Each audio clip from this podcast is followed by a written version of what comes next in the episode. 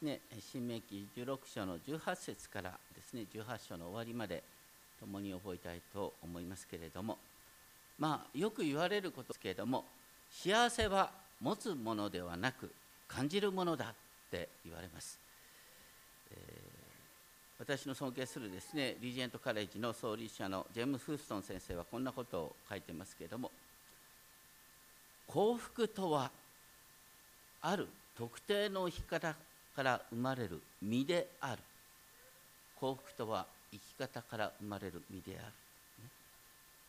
幸福とは痛みのないことでも凶楽にふけることでもなく鍛錬自己洞察他者への貢献個人的な充足感安心感心の平安などという特定の生き方から生まれる身で変える上でとてもとても大切なですね、書だったんだよっていうことなんですね。そして私たちはあの終わりの日の予言などというとですねあの戦争とか天変地異のような悲観論が注目を集めがちですけれども聖書が語るですね世の終わりっていうのは実はとてもとても希望に満ちた表現なんですそれはですね、えー、そこに描かれている神の裁きっていうのはあなたの敵が裁かれそしてあなたの労苦に豊かな報いが与えられるっていうのが中心的なことです。そればかりか不信仰に悩む人神がご自身を表し不信仰に悩む人にですね神がご自身を表し安心させてくださる。キリストにつながっているものの人生のゴールは神の平和シャロームで満たされるで最終的にですね私たちのその人生のゴールがそのようなものであるということを自覚しながら生きるときに私たちは被害者意識自己憐憫悲観主義人の顔色を伺ってばかりいるなどという奴隷根性から自由にされ神の子としての誇りのうちに神から与えられている人生を生きることができるんではないかと思いますこのですね、えー私の役で見ていただきたいんですけれども、イザヤ書54章1節ですね。歓喜せよ、子を産まない不妊の女よ。歓喜の声を上げ、叫べ。夫に捨てられた女の子供は、夫のある女の子供より多いからだ。これはですね、あのエルサレム神殿が廃墟とされ、神の民の信仰の基盤がなくなるっていう悲劇を全体にですねでもこれから神様が本当に人間の力がもたらす祝福をはるかに超えた圧倒的な祝福をもたらすよっていうことを語っておられる。当時のですね妻の豊かさというのは徹底的にあの夫の力に依存していました。今もそうですが無力で怠惰な夫を持つ妻とか、ね、何よりも夫のいない女性というのは当時は特に悲惨でした。今も多くの人々はですね自分を保護してくれる権力者を求めます。しかし主こそが全ての祝福の源である。私たちはこの世でさまざまな自分を守るための方策を考えるよりも主に結びつく。祝福の源である主と結びつくことによって全てのですねあの道を開くことができるんだということを覚えたいと思います。そういう中で2節ですね。あなたの天幕の場所を広げ住まいの幕を張り伸ばせ。そして綱を長くし鉄の杭を強固にせよって命じられます。でその真ん中に惜しんではならないっていう命令形が入っています。惜しんではならない。裁き司っていうのは政治指導者であるとともに裁判官でした、まあ、現在のような三権分立なんかないですから。で裁きの基準は神ご自身の御言葉であるという意味でですね当時の他の国々のように王の言葉がそのまま法律になるなんていうことはない。それがイスラエルだ。人間っていうのは本当にひ弱な動物ですけれども互いに協力し合うことによってですね驚くほどの力を発揮することができる。協力できるためにはある程度人数が多くなってくるとですね人と人との間の利害を調整する権威が必要になってきます。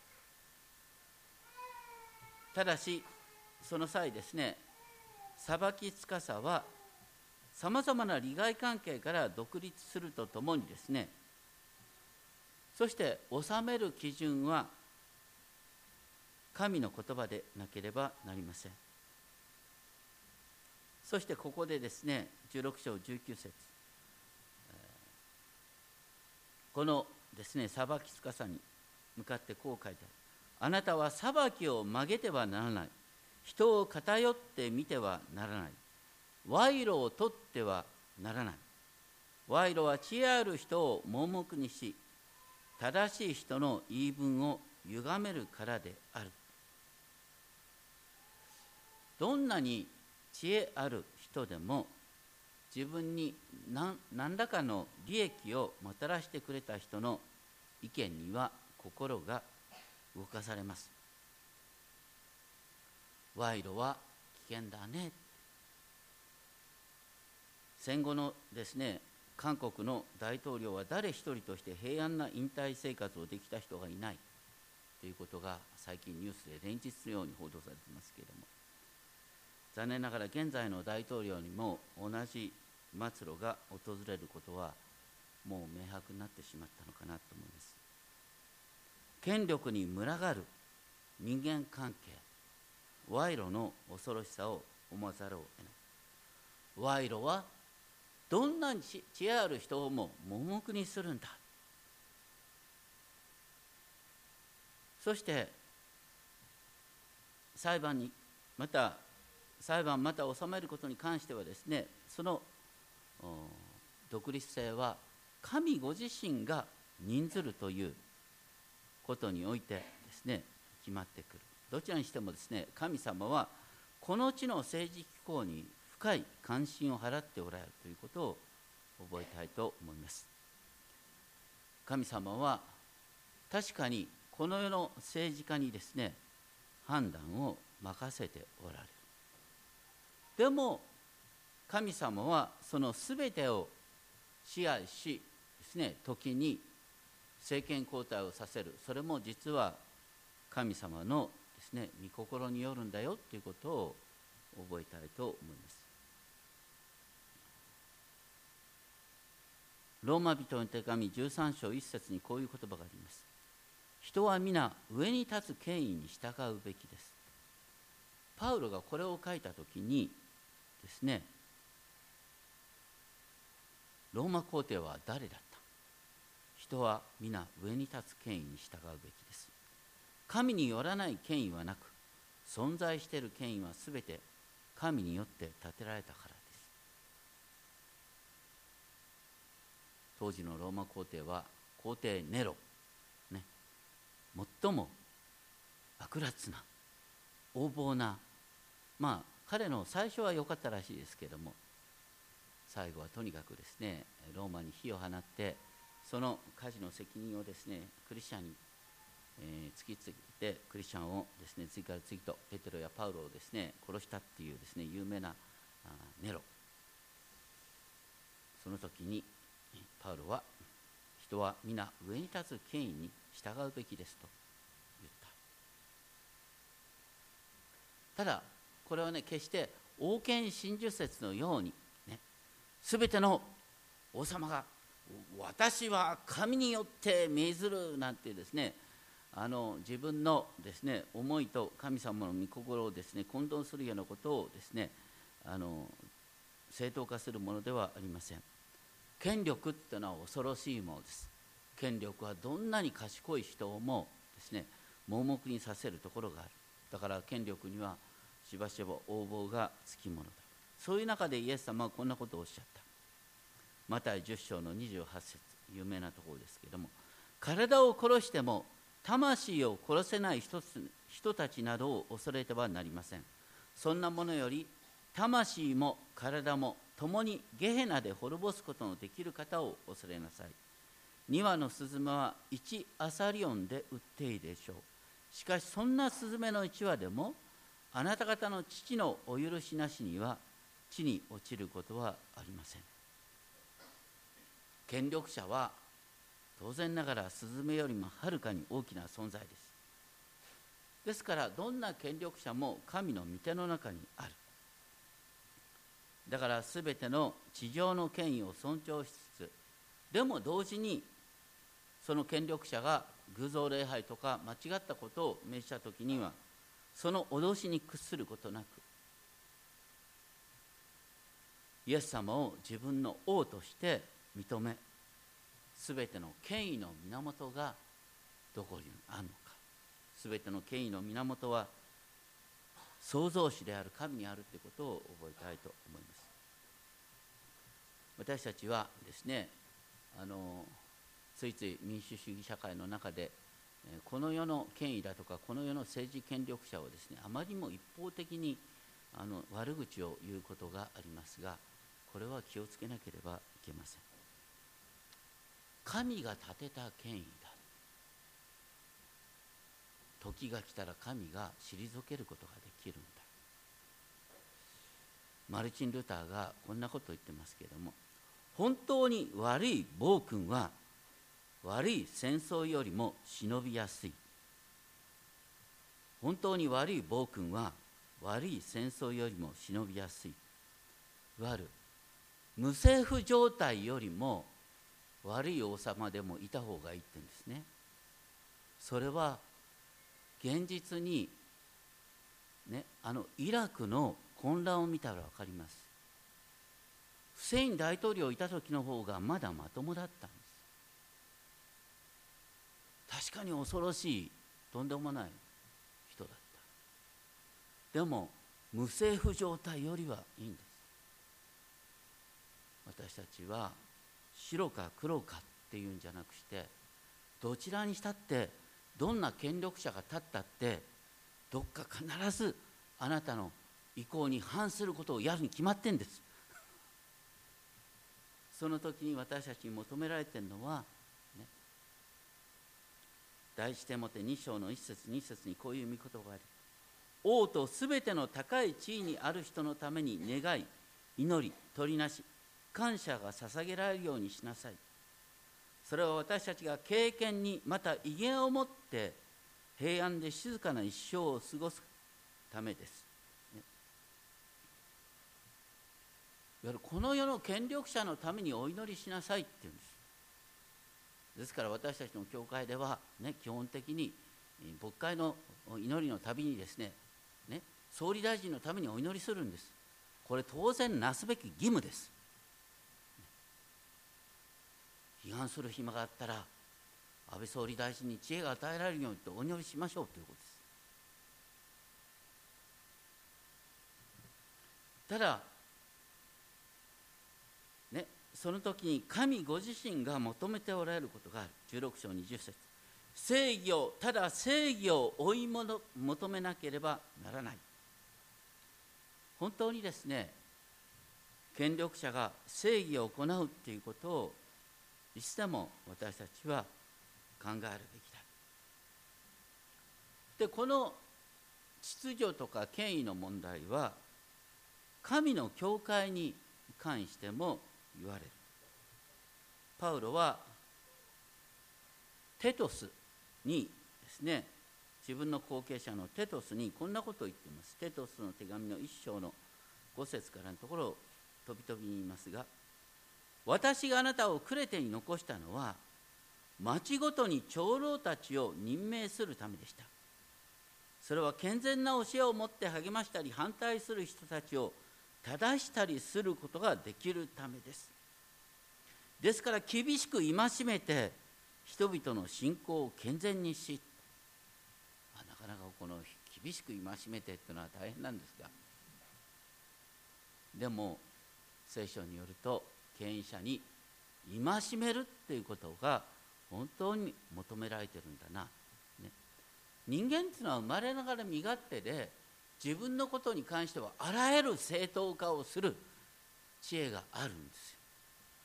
特に賢い人に限って自分を正当化する。でも悪いことは悪いんです。そういうことをきちんとですね御言葉から言う必要もある。だからね聖書の中には別の箇所でもね人の立てたすべての制度に主のゆえに従いなさい。自分の理想はあるでしょうけども人それぞれの異なった理想があるんだからどの組織においても権威っていうのを大切にしないとまとまりがつかないんだよということですね一方16章の21節から17章7節までですね偶像を作ることや血管のある生贄を捧げることを禁じることが記されながらですねすごいことが書いてある17章3節以降17章3節以降ね。神の民でありながら他の神々に仕え他の神々に仕え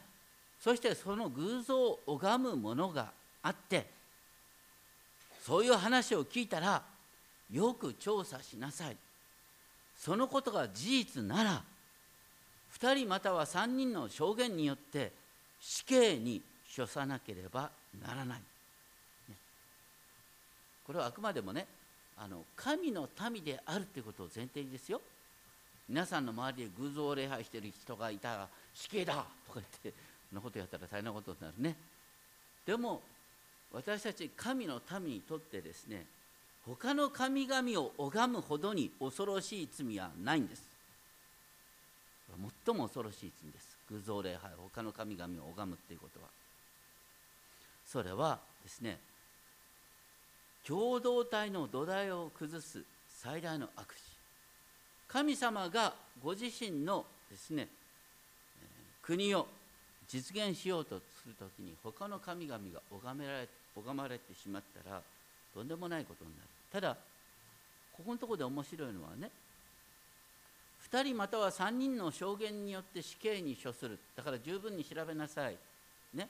1人の言葉によってやってはいけないということとともにですね17章7節を見るとまずですね証人たちがねこの人は罪を犯したっていう証言する人が証人自身がまず石を投げなければいけない、証人自身がまずですね石打ちする。だからねこの人は死刑に値するって言った人はその人自身が石を投げて殺さなければいけないって言うんです。そうするとそう簡単に証言できないよね。だってその証言間違ってたらその人は当然ながらですね仕返しを受ける。当然の理由があるんですから。とにかくですねこれは自分の言葉に責任を持てって話なんですね。で17章8節から13節は面白いんですけれども前回やったあの新明記の12章にはですねあの礼拝する場所本当に生贄を捧げる場所はイスラエルがどんなに広い土地に行ってもですねただ一箇所だけだっていうことを言いました。同じようにですね17章8節以降はいわゆる中央裁判所の機能が書いてあるんですね。国全体のいわゆる最高裁判所の機能のようなことが17章8節以降に出てくるんです。それぞれの町書きの中で裁きかねる事件ね重大事件についてはあなたの神17章8節主主の選ぶ場所に登りこの主の選ぶ場所っていうのはさっき言った中央の礼拝の場所とセットになってます。そこに登ってレビ人の祭司たちあるいはその時に建てられている裁き司のもとに行って尋ねなさい。これはですねあの現実にはあのレビ人の祭司たちと同時に一般の人々から建てた裁き司いわゆる合同の会議によってですねこの最高裁判所があの構成されるっていうことなんですね。後にイエス様の時代に最高議会となりましたがサンヘドリンこれは最高裁判所に相当するんです。とにかく今から三千数百年前に最高裁判所という機能が書いてあるんです。すごいことですね。そしてこの最高裁判所がですね宣言することは決してですね右にも左にもそれてはならない。その宣言にはその判決には絶対的に服従しなければいけない。17章11節12節ね。その判決を神の意志として受け止めなければいけない。これは現代のですねあの司法制度においてもそうですよね。皆さんがどんなに気に食わない、ね、判決を最高裁判所が出したとしても最高裁判所の判決をですね受け止めないって言ったら国の秩序自体を壊してしまうことになるんですね。ですからそのことがここに書いてある。まあでも時にはですねその権威というのが間違った判断をすることが本当によくあります。ローマカトリック教会はですねそういう中でローマ法の権威によって一致を保とうとする。それに対してですねプロテスタント諸教会はですねその権威を否定した結果ですね分裂に分裂を繰り返していると批判されることがありますけれどもしかし私たちにはですね絶対的な権威としての聖書が全ての人に開かれています。それを基準とすることで地上的な組織を超えた一致を保つことができます。自由教会の父祖はですね。異論が出た際にですねそれは聖書のどこに書いてありますか？それは聖書のどこに書いてありますか？っていうことを合言葉にして、ね、判断した。それが私たちに求められていることです。で17章14節からですね17章14節から面白いことが書いてある。これは将来の王政のことが書いてある。あのこのですねモーセ五章を見るとどう考えても王政が入ることによってですね例えばヨベルの年だとか7年ごとのですね債務のですねあの債務の取り消しだとかですねそういうことが機能しなくなるはずなんですけれどもでもねなんで新明記の17章14節以降にですねあの王様が、ね、建てられることもあるよねっていうことを前提に書いてあるのかなってとても不思議なんですね。17章14節周りのすべての国々と同じく私も自分の上に王を立てたいというなら、ね、そういう時にはどうしたらいいかっていう話なんですね。後のですね知識を見ると知識の時代の混乱というのはまさに権威が不在だったんです。ね、群雄割拠みたいな、ね、でそういう時にみんなはやっぱり王様がいた方がいいなっていうようになったんです。だからね王様なんかいない方がいいに決まってるんだけどもみんなは王様を求めたんです。これはねあの現実に例えばね奴隷制度なんか絶対ないに越したことはない。だけど3000年前は経済的にある意味で奴隷制度が必要だった。一夫多妻制度は絶対あってはならないはずなんだけどもでも現実には一夫多妻が必要になったんです。私たちの現実の中ではねこれはおかしいよねっていうことがそれでもまかり通るっていうのは現実なんですよ。その時にねオール・はナッシングをやると国をひっくり返すしかないんです革命するしかなくなるんですその時に大切なのはオール・はナッシングじゃなくてね王様立つっていうことはあっちゃいけないんだけどもそれでもみんなが望んで王様を立てるとしたらね。一夫多妻はいけないんだけどもそれでも一夫多妻があるとしたらみたいな話が聖書の中に出てくるんです。これ極めて現実的なことなんです。奴隷制はあってはならないんだけどもそれでも奴隷制があるとしたらっていう話なんです。すごく感謝します。そういう中でですね17章15節ね。王様を選ぶとしたらねあなたの神主の選ぶものを必ずあなたの上に王として立てなければならない。いわゆる王を立てるのは主ご自身である。ここからいわゆる、ね、王様は主に油注がれたものであるという表現なんですね。主に油注がれたものっていうのは、ね、メシアっていうのは油注がれたっていう意味ですね。メシアっていうのをヘブル語これギリシャ語にするとキリストになりますよね、まあ、とにかく神ご自身が王を立てる。しかし王が立ったとしたらですね王様に求められることそれは17章16節から17節。自分のために決して馬を多く増やしてはならない。馬を増やすためだと言って民をエジプトに帰らせてはならない。多くの妻を持ってはならない。心をそらせてはならない。自分のために金銀を非常に増やしてはならない。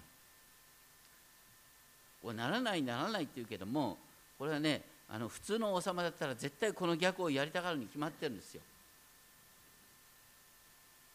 だってね国は強くならなきゃいけないでしょ。国が強くなるためには馬を増やすんですよ。ね、富国強兵、ね、王の血さって血筋だっていつなくなるか分かんないんだから奥さんはやっぱり複数持ってないと血筋が耐える。可能性が出てくると。お金はあるに越したことはない。でもここのとこであえてそのことが非常に強調されてるのはね、うん力や富っていうのは限度がないんです。どこまで行ってもこれで十分ということはないんです。結果的にですね力と富を追い求める者は知らないうちに民を苦しめる。実際に、ね、最も理想的な王とされたダビデの息子ソロモンはここに書いてあることの真逆を全部やり通したんですよ税金を高くしてね、奥さんたくさん持って奥さんの宗教に流れていってどうなったかというとソロモンの後国が2つに分かれるわけですね。そしてその上17章19節この見教えを書き写して自分の手元に置き一生の間これを読まなければならない。そしてその目的はね王がいつも死を恐れ王の心が自分の同胞の上に高ぶることがないため長くその王国を治めることができるため。この世の王様っていうのはついついですね自分を神としてしまいがちなんですけれどもあくまでも王を恐れあの神を恐れなければいけない。それからねこの聖書の見教えを書き写して自分の手元に置かなければならないね。まもなくアメリカの大統領がなんか決まりそうですけども、ね、大統領就任式の時に、ね、アメリカにおいては聖書の上に手を置くでしょ？どこから来てるかってこの御言葉から来てるわけですよ。ね、新明記17章19節20節。ね。とにかくあの17章19節。ね王はですね自分の手元に聖書を置いてなきゃいけないと、ね、だからここから聖書に誓うという話が出てくるんですけれどもそれはね決してですねいや私は神の代理として立つんだっていう意味じゃなくしてですねあくまでも、ね、自分を高ぶらせずに本当に神様から権威を委ねられているんだ。で人々の前にへりくだり神の前に謙遜にしながら人々を導くんだっていうことを覚えるために聖書をいつも置くっていうことですね。で18章1節から8節であの祭司とかレビ人はですねあの相続地を持たないでも相続地を持たないけども神ご自身が養ってくださるんだよ実際にはね、えー、他のね12部族全体にですねその10分の1ずつ献金をさせることによってレビ人を支えるという仕組みになってましたけれどもで決してですねレビ人にですね一般の人々があの物を、ね、差し上げる時決して余り物をあげてはいけない。初物最高のものをですねレビ人にですね、送りなさいということが言われている。そしてレビ人はですねあのいつでもですね主の選ぶ場所18章6節以降ですねいわゆるあの中央聖女で礼拝ね、その礼拝を共にですねあの司りたいって願うんだったらいつでもレビ人はですね望むままにあの移動することができるんだよってことですね。これはあの現代の牧師にも適用されることですけれどもですね主に選ばれた働き人は人の顔色を見ずに主に仕えることを第一としなければいけない。そして主ご自身がその生活の必要を満たしてくださるんだということをいつも覚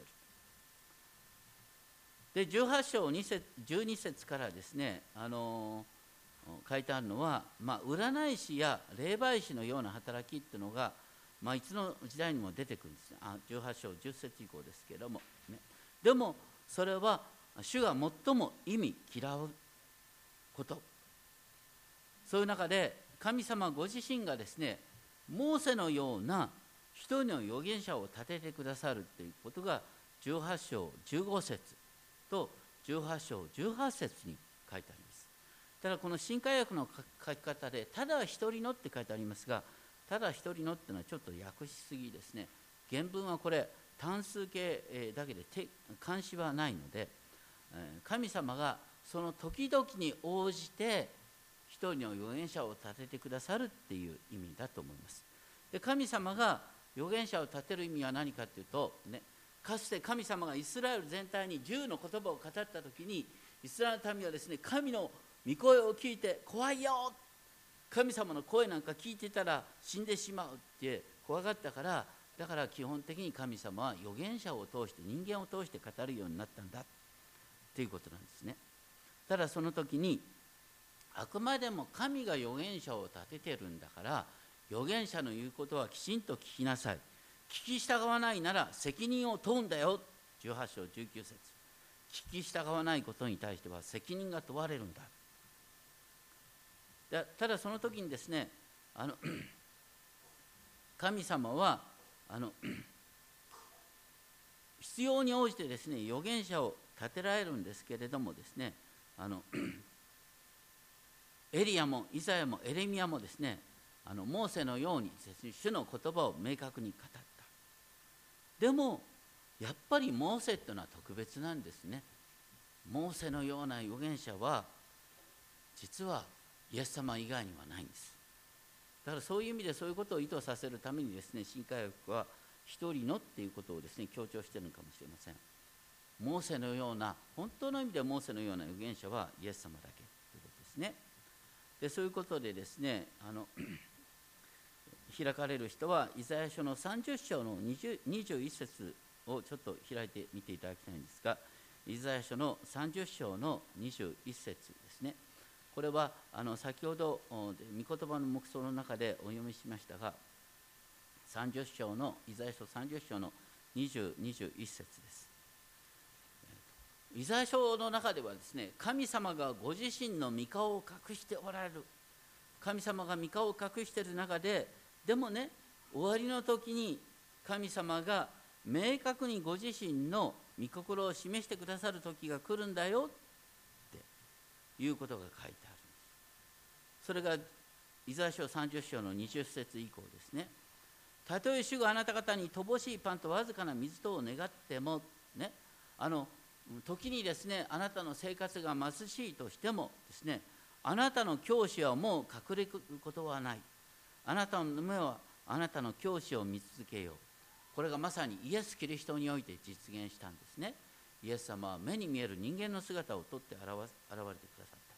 私たちはこの新約聖書を読む中でですねイエス様はどんなふうに行動したかっていうことをですね本当に目の当たりに見るようにですね思い浮かべることができる。だから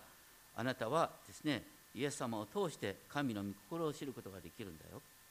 そして21節あなたが右に行くにも左に行くにもあなたの耳は後ろからこれが道だこれに歩めという言葉を聞くと。右に行くにも左に行くにもこれが道だこれに歩めという言葉を聞く。ああその割に私はいつも主の御言葉を聞けないなって思う人が多いかと思います。これはね面白いところですよ。あのこれが道だこれに歩めっていうねこれが道だっていうのは右左の問題ではないんです多くの場合は。あなたの行くところにおいてどこにおいても主を認めようってね信玄の言葉がありますけれどもあの右左よりも大切なのはあなたの心がいつもね天に向かってるかどうかなんです。天の神様に向かってたら大抵右だろうと左だろうとどっちだっていいんですよ。でそれと同時にねあの分からないからといって立ち止まることもダメなんです。やっぱりやるべきことを進むべき時がある。その時実際に進んでみたらああこれが道だったんだなっていうことが分かる。だから実際に進んでみた結果としてですねこれが道だ。これに歩めっていう言葉を聞くことができるっていうのがあります。最後にですね新明記の18章20節から22節のところでですね実際にですねそうは言ってもあの預言者預言者といったって、ね、歴史上わけのわかんないですね預言者気取りの人が出てくるんだという話ですね。それについてはですねあのこう簡潔にですねどうやって見分けたらいいか簡単に書いてありますけどもそのことが起こらず実現しないならそれは主が語られた言葉ではない。まああの昔からあの、ね、新興宗教だとかいうのはいつもあったんですよ。そして何年何月にですね終わりの日が来るとかですねそれに備えようとかですねあのいう言葉を言う人がいたりしたね。で後で大抵ですね軌道修正してあれは実はこういう意味だったとか言い換えるんですけどもね。そんな言い換えは絶対通らないんです、ね、何年何月と言ったらその通りになんなきゃいけないんです。そうじゃないってことはその人が偽預言者であるってことなんです、ね、ここに書いてあるように私たちは偽預言者を本当にクールに判断することができるんだ、ね、預言者の言うことは必ず起きるんだ。起きなかったらそれは預言者ではないんだ。ただその時にね預言者っていうのはあの聖書の中で、ね、未来予言を言ってるんじゃないんですね。預言者っていうのは多くの場合こう基本的なことを言ってるんです。神様は最終的にこの世の横暴なものを裁かれる。神様は本当にですね神に忠実に従いたいもの心の貧しいもの真剣にですね神様を慕い求める人を助けてくださる、ね、時が来たら神の裁きが来るっていうですねそういう大枠をいつも預言者は語っているんです。そして実際にその大枠がやっぱ大枠で見たらちゃんと実現してきてるんです。それが特にイエス・キリストの、ねえ、誕生において明らかになってるんですけれどもとにかく聖書の正しさっていうのは歴史を見たらよくわかる。歴史を見ると本当にですね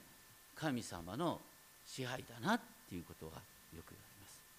まあ、これはあのちょっとね語呂合わせ的になりますけれどもヒストリーっていうのはねあの読み方によってはヒズストーリーとね読み替えることもできる。ヒズストーリーと神のストーリーだ。ね。歴史とは神の物語である。本当にそのようにですね神ご自身が歴史を導いているんだ。本当にですねこの世の中でいろんなこと起きますけれどもでもね私たちが聖書から受け取るべきメッセージそれは何よりも正義。本当に神様の求めることは何なのかっていうことをですね私たちはいつでもどこでも考える必要があります。そして本当に私たちに必要なのは本当の教師です。以前ですね悲しい死を遂げられた方のお父さんがですねこんなことを言ってました。息子の生きにくさは親から受け継いだものです。彼がもっと早く本当の教師と出会っていたらこんなふうにはなってなかったんじゃない本当の教師。それは人間の教師ではなくイエス様ご自身です。そしてあの牧師のメッセージね。あの皆さんね結構ねあ牧師のメッセージ時に分かりにくいなって思うことがあるでしょ？それは分かりにくくて当然なんですよ。だってテキストが三千数百年前の人に向けて書かれてるんですから。三千数百年前の人に書かれたテキストをね現代に合わせて語るってのはこれ大変なんですよ。で現代に合わせすぎると聖書から外れるんです。ね、間違ったことを言われると僕は裁かれるんです。分かりやすいメッセージほど危ないメッセージはない。分かりにくいのはどうしてかっていうと事前に読んでないからなんです。事前に読まずに来てですね分かるわけないんだ。いつも嫌味を言いますけれど 事前に呼んでくるとある程度わかるまあとにかくですね本当に大切なのは本当の教師はどなたかっていうことがですね分かるっていうことですね。そして私たちは何よりも大切なのは真の権威なんです。今日一番最初に読んだ詩編16編の8節9節ですね。私はいつも目の前に主を置いた。目の前にヤフェを置く。そうするとその傍らに主ご自身がいてくださる。で考えてみると私の内側に主ご自身が住んでくださってる。目の前に主がおられ右側にイエス様がおられ私の内側に精霊様が住んでくださってる。私たちは天地万物の創造主の権威に守られて生きているんです。でこの世の権威っていうのは本当にねあの暴走することがありますけれどもでも神様は確かにこの世の権威も治めているんだ。だから今大切なのはあなたが今ここでやるべきことをなすべきことを忠実に行うことなんだよ。そして大切なのは、ね、心地よさを求めることではなく神の目に何が正しいかっていうことを追い求めることなんだよ。イエス様に従うっていうことは十字架にかかられたイエス様に従うことです。ということは楽な道を選んではいけない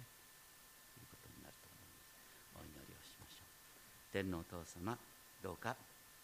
私たちがいつでもどこでも主の御心を第一に生きていくことができますように。主の御心が何なのかをいつもしたい求めながら主に忠実に日々を過ごしていくことができるよう導いてください。あなたの御手にお委ねします。尊き主イエス・キリストの皆によってお願いします。